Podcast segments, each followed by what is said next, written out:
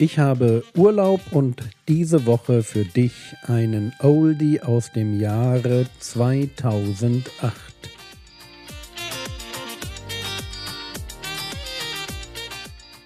Theologie, die dich im Glauben wachsen lässt. Nachfolge praktisch dein geistlicher Impuls für den Tag.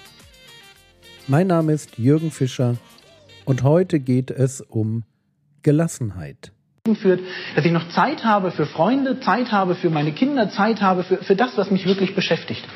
Dass ich das mal hatte, aber dass im Lauf der Zeit diese Gedanken immer weniger werden, ja, weil ich immer mehr vereinnahmt werde von dem, oh, ich habe jetzt Geld verdient. Und ich weiß noch, wo ich das erste Mal richtig Geld verdient habe. Das war so, also, also du, du gehst du durchs Studium durch und kriegst halt, kommst halt gerade so über die Runden, ja, und dann hast du das erste Mal so ein Hauptsachbearbeitergehalt. Das ist immer noch nicht erdrückend viel, aber es ist natürlich schon viel mehr als vorher. Und du sagst, boah, so viel Geld kann man verdienen, ja?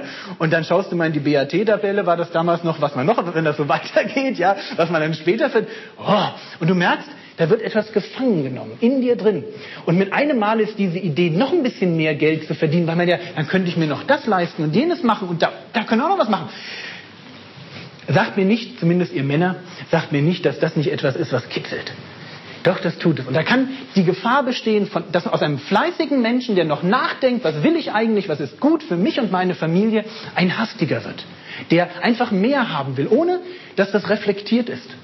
Ohne dass er sich dabei die Frage stellt, trachte ich wirklich noch zuerst nach dem Reich Gottes, wenn ich jetzt den nächsten Schritt auf der Karriereleiter, diesen zusätzlichen Job oder was auch immer ich noch annehme. Ich will ja gar nicht euch unterstellen, dass ihr krumme Dinger dreht. Das war der eine Punkt. Der zweite Punkt, und ich weiß nicht, ich habe den Eindruck, der erste Punkt ist ein Stückchen was für Männer, der zweite, das mit dem Reden, meine persönliche Erfahrung, einen kleinen Tick, so zwei Prozent vielleicht mehr auf Seiten der Frauen, ja, wo ich sage, dieses, ah, ja, schnell reden, viel reden, die Gefahr, erstmal was zu sagen und dann zu überlegen, war das wirklich in dem Zusammenhang so, hm, es trifft uns alle, aber ich ich denke, das ist ein Bereich, wo wir auch wirklich nachdenken müssen mit dem, was wir sagen, wie wir es sagen. Jakobus hat recht. Das falsche Wort am falschen Fleck entzündet einen ganzen Wald. Wie so ein Streichholz, was du im Sommer in so einen, in so einen trockenen Kiefernwald schmeißt. Da kannst du alles abfackeln. Und wenn ich, wenn ich mir ein, wenn ich, es gibt so ein oder zwei Sachen, die ich mir wünschen würde für Spandau. Wir sind hart an der Stelle am Arbeiten, dass, es, dass, wir, dass wir es schaffen, diese typisch Berliner Spottsucht irgendwie in den Griff zu kriegen. Dieses erstmal meckern, erstmal erstmal sagen, was einem nicht passt. Wir sind hart am Arbeiten und wir haben jetzt x Predigten zu dem Thema auch gehalten, dass wir uns lieb haben sollen. Und immer wieder kam dieser Punkt, sagen, ey, pass auf, denk erst nach, bevor du redest. Überleg dir gut, ob du an der Stelle, wenn du das sagst, ob das wirklich jetzt dran ist. Aber ich habe noch einen dritten Punkt gefunden und den hatte ich in meinem Beispiel gebracht.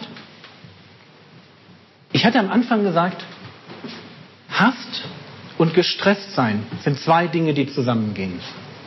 Und mein Eindruck ist der, dass der typische Gestresste heute Termine und Ziele im Blick hat, sehr viele Termine, sehr viele Ziele, aber unterm Strich oft handelt wie der Hastige.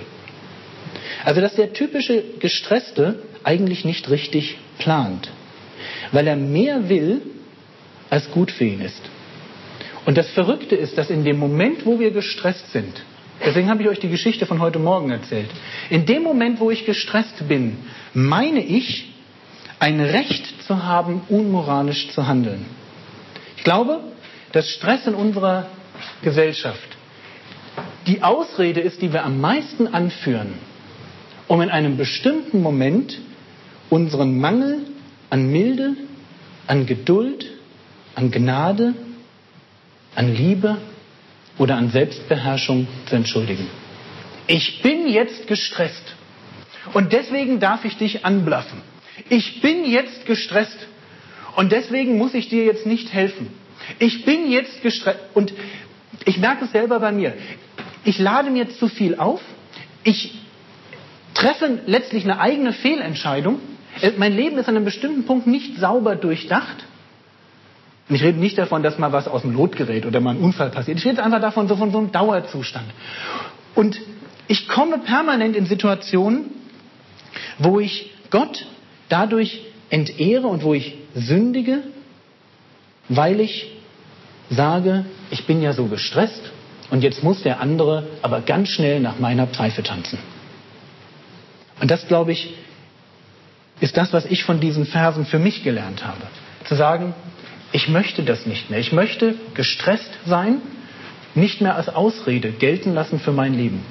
Da, wo ich meine Frau anblaffe, da möchte ich um Vergebung bitten, wenn das im Stress passiert ist, und wirklich auch sagen, du, es war falsch. Und wo das bei meinen Kindern passiert, genau das Gleiche. Ich glaube, dass der Hastige, der Gestresste mehr Plan in seinem Leben braucht und ganz tief drin verstehen muss, dass er das Ziel seines Lebens mit diesem Lebenskonzept nicht erreichen kann.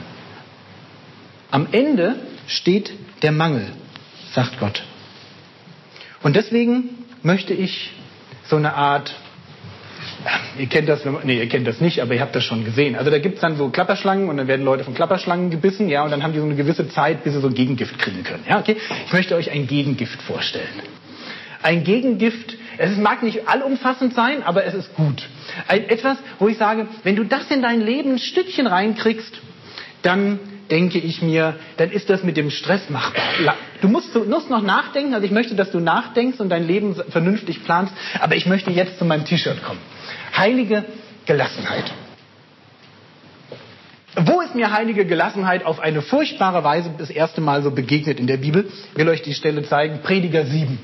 Also schlagt mal mit mir auf, immer noch Weisheitsliteratur, also Sprüche Prediger, direkt danach Prediger 7.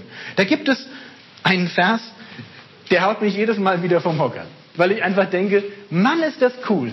Prediger 7, Vers 20, da heißt es, denn kein Mensch auf Erden ist so gerecht, dass er nur Gutes täte und niemals sündigte. Das ist ja schon mal ganz gut. Vers 21, auch richte dein Herz nicht auf all die Worte, die man redet, damit du nicht hörst, wie dein Knecht dich verflucht. Begründung, denn auch viele Male dein Herz weiß es, hast auch du andere verflucht. Ich habe das gelesen, dachte mir, Mann, ist das entspannt. Also, so ein bisschen dieses, wir sind alle Sünder, alle nicken, klar. Und weil wir alle Sünder sind und unsere Macken haben und wir ganz genau wissen, was wir so am Stecken haben an Dreck, mach dir mal nicht so viel Kopf, dass du immer wissen willst, was alle jetzt gerade über dich reden. Warum? Weil es gibt immer welche dabei, die sich gerade über dir das Maul zerreißen. Irgendjemand gibt es immer, der dich gerade nicht cool findet. Ja, aber das muss ich doch dann ans Licht bringen, das muss mich doch persönlich. Nein, muss es gar nicht. Denk mal nach, wie oft ist dir das schon passiert, dass du hinter dem Rücken von jemand anderem schlecht geredet hast? Na, ganz ehrlich. Ja, hm, stimmt ja. Das ist das, der Inbegriff für mich von dieser heiligen Lässigkeit. Dieses, ich gehe durchs Leben und ja, ich möchte da, wo jemand in Sünde versinkt, ihm helfen, aber ich möchte auch diesen ganz nüchternen, bodenständigen Blick haben, mit, ja, mit beiden Beinen im Leben und sagen, ich bin ein Sünder, du bist ein Sünder. So, ich mache Sachen, die schlecht sind und du auch. Und ein bisschen möchte ich einfach, und das läuft dann so unter Ertragen vielleicht, oder es läuft einfach unter heiliger Lässigkeit, ich möchte ein Stückchen über den Dingen stehen.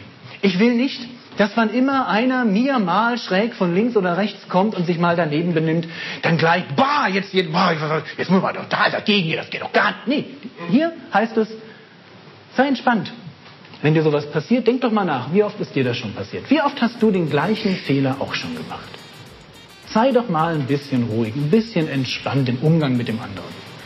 Ich fand den Vers immer schon sehr faszinierend. So, jetzt gehen wir aber zurück in die Sprüche, ins Kapitel 14.